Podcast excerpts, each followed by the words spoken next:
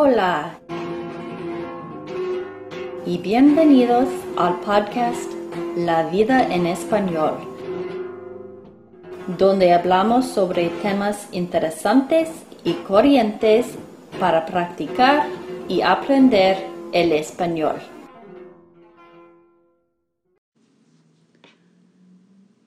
Hola, bienvenidos al podcast La vida en español.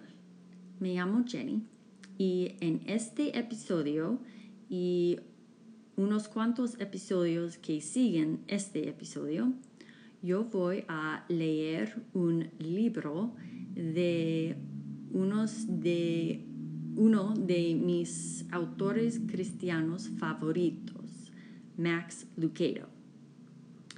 El libro se llama Todo lo que Dios tiene para ti.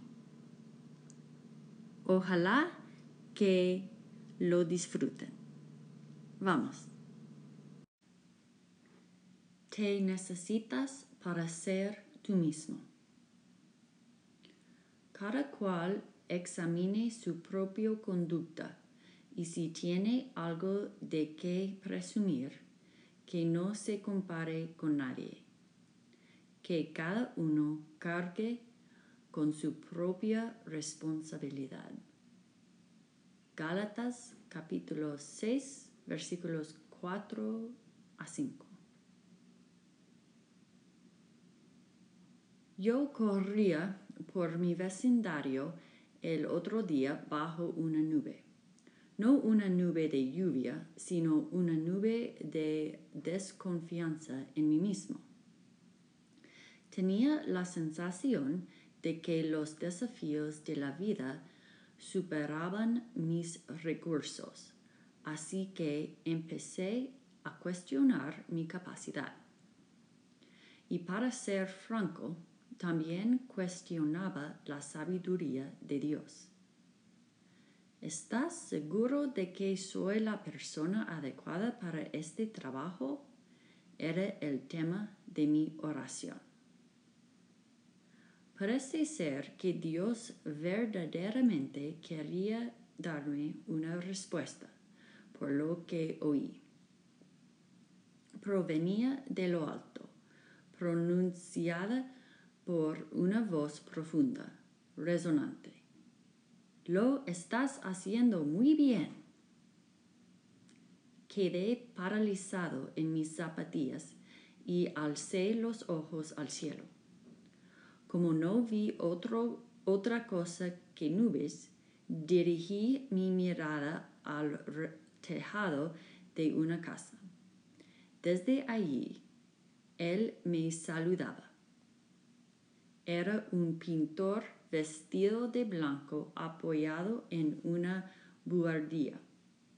Yo le devolví el saludo y Asombrado estuve a punto de preguntarle, ¿cómo sabías que necesitaba oír eso?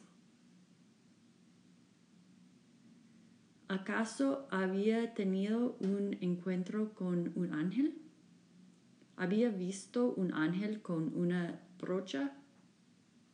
¿O aquel obrero había sufrido una insolación?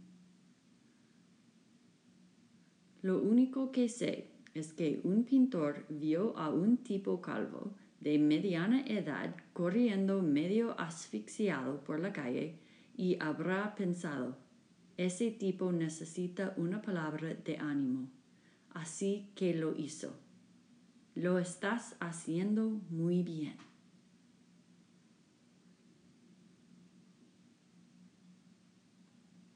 Estoy forzando la teología un poco si sugiero que Dios puso a ese hombre allí, al menos en parte, por mí.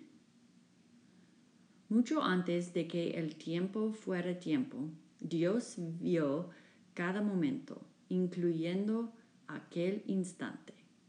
Él vio a un ministro que necesitaba una palabra. Él divisó a un individuo con capacidad para pintar y corazón para animar, y los colocó a uno en la calle y el, al otro en el tejado a fin de que este último pudiese animar al primero. Multiplica ese pequeño suceso por billones y he aquí la forma en la que Dios sustenta su mundo. Pongan en práctica lo que de mí han aprendido, recibido y oído, y lo que han visto en mí, y el Dios de paz estará con ustedes. Filipenses capítulo 4, versículo 9. El director invisible dirige la orquesta a la que llamamos vivir. Cuando un maestro especial ayuda a un estudiante rezagado, cuando un gerente calificado desenreda nudos burocráticos, cuando los amantes de los perros aman a los perros y los que manejan los números saldan las cuentas, cuando tú y yo hacemos lo mejor que podemos para la gloria de Dios, formamos un solo cuerpo en Cristo y cada miembro está unido a todos los demás. Con acuerdo con, de acuerdo con Romanos capítulo 12, versículo 5.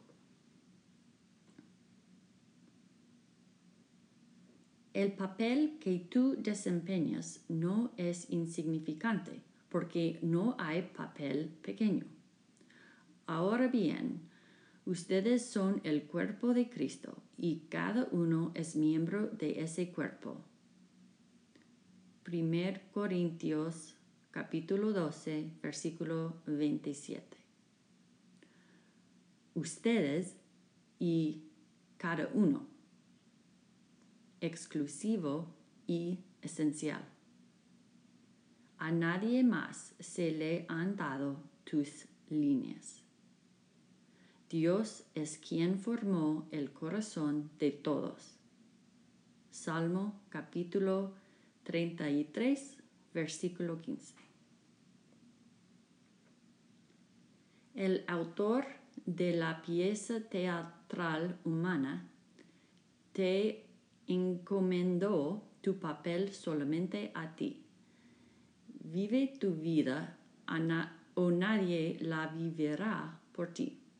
Necesitamos que tú seas tú. Tú necesitas ser tú mismo. No puedes ser tu héroe, tu padre o tu hermano mayor. Puede que seas capaz de imitar su golpe de golf o el estilo de su peinado, pero no puedes ser ninguno de ellos. Tú solo puedes ser tú. Todo lo que puedes dar es lo que se te ha dado para dar. Céntrate en lo que eres y en lo que tienes.